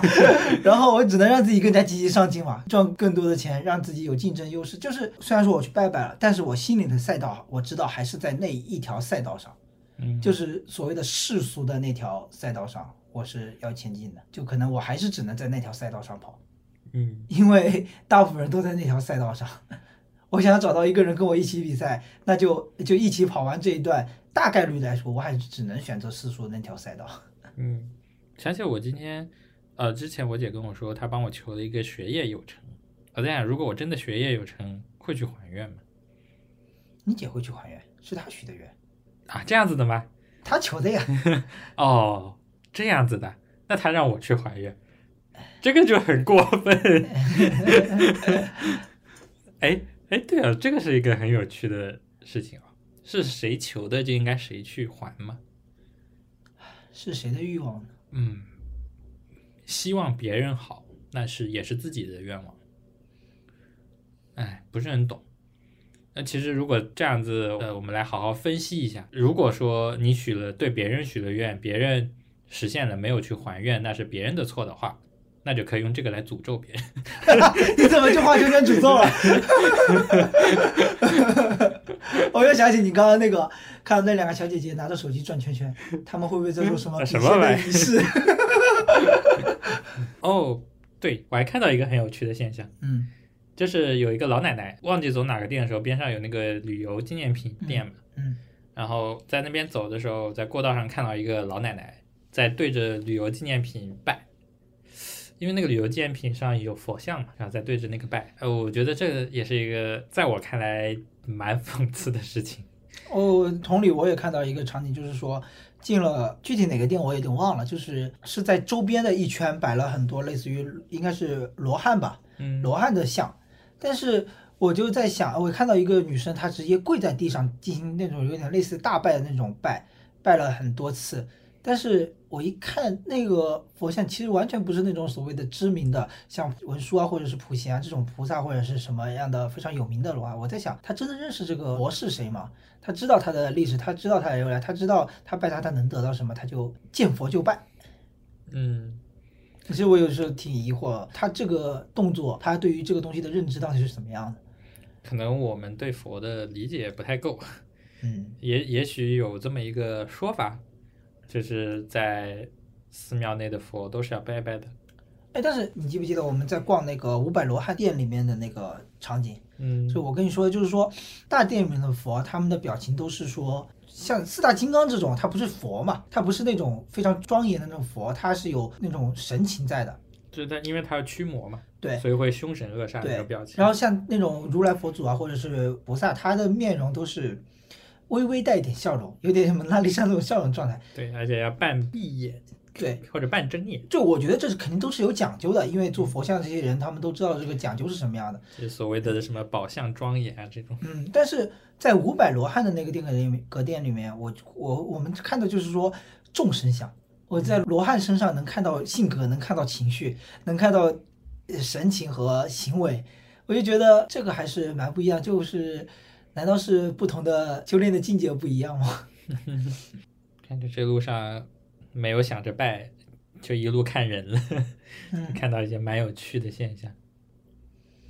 还有投硬币的现象。 啊。对对对，还有一个呃老奶奶，就他们不只是投硬币，而且要把硬币立起来。对，我就看到一个老奶奶伸手，然后把手伸到前面，因为有那种红色的，呃，就是把你隔开嘛，不让你去触摸佛像，嗯她就把手伸得很长，伸到那个供桌上，一定要把那个硬币立起来。嗯，我走过她身边的时候，大概有个十来秒钟，她没有成功，就一直在那里尝试。我是觉得他这种跟那种景区里面把硬币扔到，比如说一个喷泉的最顶端那种感觉是一样的，嗯，就是呃，我我猜测心里是这样的，就是说我这件事办到这件事情的呃难度非常大，我经历了这么大的难度，我都把这件事情给办成了，心诚则灵。嗯，就跟藏族的佛教一样，就是朝圣之路，就是在那里不停的跪呀、拜啊，然后一直走到他想走到那个地方，想要跟佛祖表达说，我历尽了千辛万苦，经历了那么多的磨难，来这里，我只是想表达我对你的诚意。 我觉得嗯这里要 call back 一下，我觉得这才是让自己平静下来的路。就是你需要一点一点的磨砺自己，嗯我觉得这然后在这朝着自己那个目标走，我到觉最得这后，嗯对我觉得这是真正的修行吧，嗯，而不是嘴上说说，呃，我觉得立个硬币当然是不太够的了，至少也要像我们走过隧道嘛，比较 如果如果能把什么天王殿周围立一排的硬币，我觉得那可能悟到了，我觉得他挺有时间的，不是九九六。可能把天王殿周围立一排的硬币，确实能明白一些东西。 哎，我觉得这时候要 call back 打水了。我觉得打水可能还真的有 这个，就是你在意义在是吧？呃日复一日的日常生活中，指不定能就是所谓的就是获得那份平静。嗯，可能觉得自己过去的这些什么红尘往事都是都随风而去了。对，就是幻象，就是无法，就是会消逝，嗯一切幻象都会消逝。你打的这桶水，它是真实存在的。反正我觉得今天去去去灵隐寺还是有很多有趣的地方的。嗯，嗯，不仅仅是老爷爷、老奶奶，还有一些年轻人。我觉得每个人对于跪拜这个东西，他们的理解都不太一样。可以看出，不怎么信的人就是稍微鞠躬拜一拜，嗯拜三拜。对，像我，对，然后今天看到一个呃蓝衣服的小姐姐，就是对着店里面就是跪下去拜，看着像一个瑜伽的姿势，就是把自己的肩膀尽量的往地上贴嘛。大败嘛。嗯，嗯，对，然后再站起来，再双手合十念一段，然后嗯再拜下去。嗯那段时间大概持续了有一两分钟，真是对体力上其实也是一个蛮大的消耗。然后当我进到那个店里的时候，他还是在继续。嗯，因为据我了解，就是我家人他们在进行大拜的时候，就可能一上午就要大拜，大拜完全身大汗淋漓，是非常耗体力和耗心力了。我觉得，如果你再认真的拜的话，嗯所以其实每个人拜的方式都还不一样，就有的人会跪下，有的人就只是站着，嗯，然后呃，暂时没有看到趴在地上五体投地的。其实我觉得拜这个东西哦，就是你花更高的价格，你就能更靠近佛祖去拜它，你还能点上一些呃香油在那个灯仪器里油灯油在那个仪器里面，这种东西表层上来看就是一种商业模式嘛，嗯，商业途径。深层次来讲，难道这样你就真的离佛祖更近吗？我觉得，如果你真的是信仰这个东西，或者是说心中有佛的话，佛无处不在。我觉得，应该说你花了更多的钱，心就更安，觉得自己的依靠更强大，就给自己一种离你的支柱更近的感觉。哦，这其实也是所谓的付出的一种。我觉得跟利那个硬币其实是异曲同工，只是他付出的是他的时间和专注度来立这个硬币，而你只是付了钱。嗯，就是钱可能就是对于不同人来说价值不一样嘛。就是获得力量的代价是什么？ 嗯，有的人是时间精力，有的人就是花钱。说到花钱这个事情，就是最近那个法净寺在要重修两个店嘛，嗯那之前也去看了一下，就是上面什么一扇门两万块钱，然后一片砖五百块钱，就类似于这种，然后大梁十几二十万，佛像上百万，就是花钱来帮别人修店嘛，然后给自己攒什么，这叫什行么善积啊？德。对，就这种积德嘛。嗯。还有那个今天在法喜寺的时候看到那个，呃，有个公告牌嗯说六年期限已到， 啊我当时还不太理解这句话。 对，就告诉他那个店里面那个牌位啊对要续费 了，对，就是那个店里面的情况是这样的，就是中间有一个大佛，就是跟其他店可能没什么大的格局上的不同。周边一圈的话，不再是那些四大金刚或者是罗汉了，而是一个个佛龛，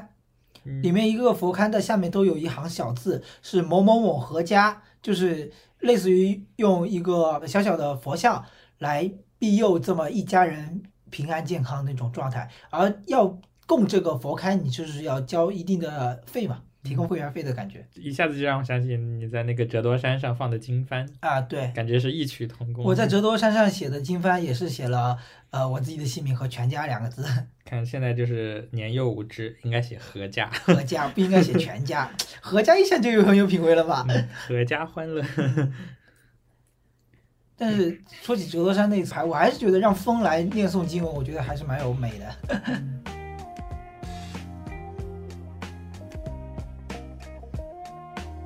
灵隐寺出来之后，就是去往永福禅寺的那条路上，就是应该是景区出口六吧。那个小门一推开，其实你就出了景区范围了，但是你就慢慢的开始走向了法云古村。其实我对法云古村还是蛮好奇的，所以这次就特地的选择了这条道路，然后去想去看一下嘛。法云古村之前是一个古村落，然后现在是被安曼给收购，然后改造成了村落的一个酒店吧。就整个村子其实都是安曼的范围，但中间那条主道还是可以供公共去使使用的。我就觉得它的整个村落状态保持还是挺好的，在那里面生活，我觉得可能还是感受还是不错的。嗯，就是感觉它的客房跟那个村落融合的很近，就跟完山林对也对融合的对很近，嗯就你远看可能就是一个非常普通的那种江浙的小房屋那种，而且而且外墙还有那种泥土的那种就是夯土嗯嘛，那种叫夯土，然后还有那种白墙，还有黛瓦对对这对种对状态，就是这几个元素大概就构成了整个法云古村落的这个建筑外表吧。对，就像我们走过一个小屋，那时候不是问你这个个是这这个是不是客房？啊我当时其实我在想，这么简陋，应该不是吧？嗯 虽然他的手法跟其他的手法是一样，但是这个应该不是吧？毕竟他一晚房价这 么贵，但是越往后面走越发现，其实它就是这么一个朴实的状态。但它的内饰应该还是很不错的，稍嗯微窥看了一眼， 就是呃，因为我其实去之前我以为就是那种酒店的形状，哎，就对，是可能是造的比较像民房的，就是那种白墙的那种酒店，呃就是然后可能修三层小楼对这对种。对对对，然后但是去的时候感觉蛮不一样的，因为它每一个都是独间，嗯，然后就是那种也会有自己小院落的那种组间，对对，就土像那种呃山村里面那种，每一个都是一小间小屋，嗯然后隐藏在林间的那种感觉，嗯。感觉还是很不一样的。就是它的那种修复，让你感觉不出来修复，嗯对很保留了原始的气味，就是让我想到了那种就是沙溪古镇，它的那种修复也是非常有克制的去修复，而不是那种翻新很多东西。就像我我当时脑子里在想沙溪古镇的时候，它就像一块璞玉。就是上面有着一些灰尘，就是建筑师或者设计师所做的工作，就是把上面的灰尘给浮浮掉，它自然而然就会非常的通透的那种亮的那种感觉。嗯嗯，但是说起来啊，就是一个晚上五六千、七八千去住嘛，我觉得对于我这种穷人来说，我放弃。 看我有多少钱吧。 我要有个几个亿，七八千还好开始做梦了，吧。啊，做梦真香。感觉评判标准上来还是值与不值嘛，就可能在我看来还是不值。就追求这种宁静啊，追求这种寺庙边的这种感觉，对我来说不值这个钱。嗯，当然，对于有钱人来说，不是值与不值的问题，这是要与不要的问题。其实国内的安曼还是挺少的，就这个酒店的品牌，它所做的整个酒店的建筑设计，整个整体的设计还是蛮值得借鉴的，嗯。非常的有克制性，不像有很多的酒店，就是非常的金大碧辉煌气。 好，你说你可是在说华西村啊，那种就是媚俗了。铜牛，有些就是铁牛材料金牛材料就用的很好，然后装饰的很华丽，大堂非常大，对吧？就是你一进大堂要办理入住的时候，那个层高，哇，恨不得这个冲破云霄那种感觉， 就让你感觉到，哎呀，富丽堂皇那种状态。但是真正的那种非常高级的那种东西，其实是内敛，当然这也只是一种价值取向了。嗯，好吧，那我们就走过这片，法云古村 嗯，来到了佛学院，我就开始去上学了。原地入学， 读完了佛学院，我就去了旁边的中印安 读研究生。我怎么去安了？读读完研究生去个寺庙当个讲 师，人生规划明明白白，就法喜寺就业呀，直接法喜寺就业嘞。灵隐寺当个小小孩童， 走不出这个片区了。呃，我就活在这片山上了。 反正就是走出古村之后，就到了杭州佛学院嘛，嗯，然后佛学院周围其实很清静。对，因为那条路出来没有游客的，基本上。对，我们一一直走的话，遇到可能就三四波人，嗯，然后可能加起来也不超过十个人。其实法云古村那段路就已经很清静了，跟我们在灵隐寺那一段里面所形成那种熙熙攘攘的、非常烟火气的那种状态，我就截然相反。对我觉得那种去喧嚣啊，这里就是完全的宁静。对，对比非常非常明显。嗯对，在景区里到处都是人，然后但是你只要从那个侧门，因为那个门，嗯，怎么说呢？它是关着的，要自己推开。对，然后而且，呃，在旅游导览图上，它不是固定的路线对，就是上面还有别的寺庙、禅寺可以去，嗯，但是从这里出去就直接出去了嘛。然后那条路很幽静，也没有什么人，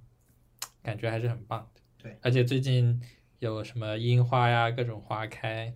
旁边又是竹林，嗯，那条路，如果说对上面那个永福禅寺如果没什么兴趣的话，倒是可以从这条路往法喜寺走。对，就是累了一点。 因为我们快到了法喜寺的时候，有好几段非常长的阶梯吧，我们一直爬爬爬爬爬到最顶端，发现已经到了法喜寺的顶端，对那就意味着我们想要进法喜寺，就要再下山走进法喜寺的入口，然后再从法喜寺里面涉及而上。对，就是它这边的寺庙，因为都是依山而建嘛，所以入口都是在山脚下，然后慢慢的往上爬，爬到最顶端，然后再从另一侧下来，然对后出口。就我们刚好是从那条路走的话，会到那个法喜寺山后面的背面，对，能看到围墙。对，那 翻不进去的不用下，搭个梯子可能可 以。还好那座山不高，下去的时候也不用多久。嗯，但是我们到了法喜寺的门口，就非常非常明显的就是年轻人的比例远远超过了灵隐寺。嗯，一方面可能有小红书里面宣传的网红景点的作用，另外一方面也是可能是因为法喜寺在求姻缘方面也是比较灵验的。哎，这就是很神奇，那个网红打卡点，就是最佳拍照的那个机位的地方，还专门有个工作人员在那个把那个地方拦住，然后对后面一群人排队，一次只能进一个，请有序排队。 然后拍照拍几分钟，然后这个人走，下一个人上， 对，其好实有意思。其我实觉那得个平台之所以能成为网红点，就是它身后的就是往下俯瞰那一片片屋檐的就重叠的那种感觉，还是很有层次感的。嗯，因为依山而建，所以那个走廊一样的地方，嗯那个屋檐嗯，一层一层递进的感觉。其实我觉得如果拍的好还是不错的，但是泛滥了就觉得有点对变变成打卡制，就是网红他之所以让我有点不能接受，就是某种行为变成了打卡。就可能很多人穿的很漂亮，化妆化的很漂亮，不是来拜佛的，嗯，就是 就是来打个卡。就是我觉得就穿的很漂亮，到时候在那边拍照，我觉得也无所谓。嗯但是这种所谓的打个卡就走的这种行为，我有点难以接受吧。就是好像没有自己的思考，呃，好像没有自己的主动选择，然后你就去做了这件事情的感觉。嗯，就是我们之前讲旅游的时候也说到，啊就到很多风景名胜区，然后因为大家都给你挑出来了嘛，这个地方拍照最好看的，嗯、那你就在这里拍一张，你就能拍出最好看的照片来打卡。然后这个也没啥，就是但是问题是你只去打个卡，然后就走，就感觉失去了来玩的意义了。嗯我觉得失去了那种你去给你感受的那种机会，嗯，就是培养自己感受力的机会。 因为这个景点毕竟是别人挑给你的。对嗯，我觉得就是当代我生活中就缺失了很多的感受力。有一天在车上坐的时候，我就想，我做播客的原因就是我想记录我这些生活中观察到的一些东西的一些感受，嗯，试图来培养自己的一种感受力吧。因因为那天在微博上看到一段一段话，就是说，应该是有个 UP 主在吐槽这个鸟屋书店的它那个吧台的设计就完全的没有设计的那种东西嘛，然后就涉及到了一个事情，就是说中国的设计师没有时间，只有工作，没有生活，没有生活就意味着你的感受力是缺失的，就是你没有时间去真正的感受生活中的一种啊、呃那种美感，或者是片刻的诗意，或者是什么美好的东西，你没有这种感受力，其实你是设计不出好东西的。所以我觉得有时候感受生活也还是蛮重要的。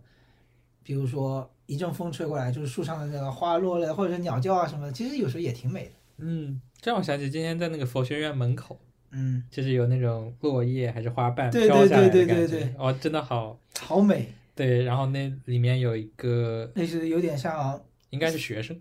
啊佛学院的学生，对他的另一个，就是非这笑容还是比较洋溢的，然后再看着这片落花那种感觉，嗯，他一一直在凝视着，我就觉得很美。哎，反正那个我觉得佛学院还是里面应该挺漂亮，它因为那个是以竹林为围墙嘛，嗯，然后能从中间看到一点缝隙，看到里面的情况。所以其实佛学从本质上来说，还是想要追求这种宁静的嘛。但是现在的寺庙要照顾一下自己的商业利益，哎，说起这个，我觉得其实他可以不用追求那么多的商业利益，够用就行吧。但他我觉得现在肯定追求更多了。呃，没办法，现在已经是个地标建筑了， 这已经成为旅游景点之一了。像灵隐寺和法喜寺人流量是很大的，但中间的法净寺是不需要门票的。我们之前去的时候，其实没有多少人。但是还是冷冷清清，就现在今天一看冷冷清清嘛。对对对，嗯，因为它没有那个很漂亮的像法里斯这种有这种打卡拍照属性，它就是很普通的一个。其实相对于很多别的寺庙来说，已经算不错的了。其实我远看的话还是挺漂亮的，嗯但是法喜寺也是这几年才火起来的嘛。嗯，就这一两年吧。嗯之前去的人应该也不会特别。杭州还有什么有名的寺庙？香积寺。嗯，就在我上班和住的地方不远的地方。嗯其实香积寺我觉得挺漂亮的，因为我每次晚上去跑步的时候会路过它，它的整个斗拱啊那些木头其实还是比较新的，但是有点日式的那种感觉，你知道吗？这样子。对，会有日式的氛围在，我觉得。说起日式，就想起来那个灵隐寺外面的街道上都会卖那个玉手，而且有一些那个牌牌上就是日文的。我觉得这种东西还是比较迎合年轻人的一种对对对。倾向。因为买旅游纪念品的基本上都是年轻人。对，另外年龄段的人可能就直接买佛像或者是佛牌或者佛玉这种东西，嗯，因为年轻人的购买力 有限。说一说吃的东西。那个灵隐寺里面是有卖烤肠的，啊，对，也是有斋饭的。因为最近斋饭又开了，我之前上一次去的时候斋饭还没开。哦，忘记去吃了。 其实我心里没有特别想去吃，这样子吧，我想尝一尝，也就尝一尝吧。 因为不怎么吃素。因为我之前在有次公司上班的中午饭嘛，出去吃，然后同事说去香积寺门口那家斋店去吃饭，嗯，其实我就觉得那个油炸的藕饼好吃， 其他的我真的觉得不好吃，我真的还是一个肉食动物。对我今天开百度地图，因为要走那个隧道嘛，想看一下还有多久，然后就开那个百度地图上面有一条提示说现在有十二个免费的开放日，好像是杭州去年还是什么时候的新政吧。嗯，就是原来只有三个，现在扩展到十二个，大概农历二月十九的时候有一个。但是我想，如果让我去，我不会选择这种日子，因为人肯定特别多。 对啊。像这种有纪念意义的，什么哎，说起来学佛这件事情，就是有这么一个事情啊，就是说这些拜拜大部分都还是功利性的拜拜嘛，嗯但有一种禅修的一种学院，或者是说一个班一个东西，就是说你进去十日禅或者是七日禅这种东西，你就是关进去的，就是你在里面是吃饭是不能说话的，然后你也不能跟别人讲话，你手机要全部禁闭的这种地方。然后就是每天早上要很早很早，比如四五点起，每天晚上可能就只给你一个香蕉一个梨子这种，就是那种禅修的地方。它跟佛学有关，但是它更多的是一种自己的跟冥想更近，我觉得就跟自己的修炼啊什么的，就有很多这种修行的地方。你可能不知道， 就是你这个描述一听，让我想起之前听过一期节目，感觉跟讲传销 一样的，这怎么讲呢？就每天很早很早起，然后给你洗脑，不不能玩手机，每天吃的特别少。但是洗脑、哦，可能不一定是洗脑，他会跟你传输东西。好像就特特别像这个描述，嗯，这就可能就是我们先不说洗脑这个部分，但是不发展下线。嗯，就是在身体上苦修嘛。哎，对，然后，当你身体上遭受到这种，比如说不能算折磨吧，反正就一种比较辛苦的状态的时候，嗯。对你大脑的影响就会比较大。哎，但是之前我跟我一起去灵隐的那个朋友，嗯他就有提过他想去类似的一个地方，就是这个十天一整段时间，你都是进入另外一个世界那种状态的感觉，就完全脱离于你现在的那种繁杂的城市生活。嗯其实我觉得这种禅修是更接近于这种所谓佛学的本质的。嗯就是苦修嘛，哎，对，这其实就是，呃，在你，我还是觉得就是在你身体比较辛苦的时候，你可能接收到的东西就会比较的，深刻，嗯，可能会映入你的脑子更深一点。嗯，尤其是饿这件事情，会让你更加专注。这样的嘛，嗯不，知道啊，我可能有以后会去试一下这种东西。对，就是本质，就它的区别就是一个是你主动的，一个是被动的。你主动想去寻求一些什么东西的时候，可能这是一个很不错的方式，而且至少佛学的东西还是教人向善，嗯，呃跟传销不太一样。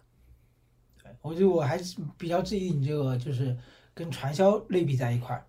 就我觉得他们的形式特别的像， 可能宣扬的东西不一样，嗯，传道的方式吧，不知道啊。神神鬼鬼的会借鉴一些。你说起神神鬼，我又想起了《阿凡达》那里面那个场景，哇，那个场景还是蛮迷幻的。就在电影院里面看，然后那么多人盘坐，然后手牵着手，然后头发连接在地上，然后在那里摇晃，我真的觉得有点，其实有点恐怖了，说实话有点恐怖。嗯，其实想找一起聊聊《阿凡达》，嗯 我归为全球票房第一。沉淀一下，可能过十天就不想讲了。这样的，我觉得它已经达到了一定的很好的平衡了。这样子这一期我们其实重点还是聊聊了我们对于这个年轻人信仰的这些事情的观点和我们自己的感受吧。就是我觉得可能在未来这几年当中，我会想要研究一下佛学这个事情。可能以后几年后或者是一段时间之后，我们可能会再聊一次信仰这件事情，我可能就会有不同的观点了。我倒是期待，比如说四十年后，可能对于信仰这个东西就有了完全不同的理解，嗯，对，到时候再回来听听自己年轻时的幼稚言论。这就是播客的意义所在， 对于我们俩的意义所在，对吧？它不一定是传播给大家，只是而是传播给未来的我们。 嗯，也许二十多年后，我的小孩听到了我的理解， 愚蠢的老爹，也有可能他到时候会跟我有一样的想法。那二十多年后，我再给他现身说法，讲讲我现在是怎么想的。 先想到是这个。其实“信嘴杭州”系列更多的是以杭州的一些特点作为契机吧，然后来引发阐述我们的一些感受和想法。主要还是在于自己。谢谢大家，呃，不知道有没有人听啊？呃听了我们俩叨逼叨那么久，哎，不仅我们要做个节目预告，说下一次的信嘴杭州系列大概率会是关于西湖的。嗯，讲至一于讲这一片水，啊至于是西湖的什么呢？那就再说吧。嗯，再说吧。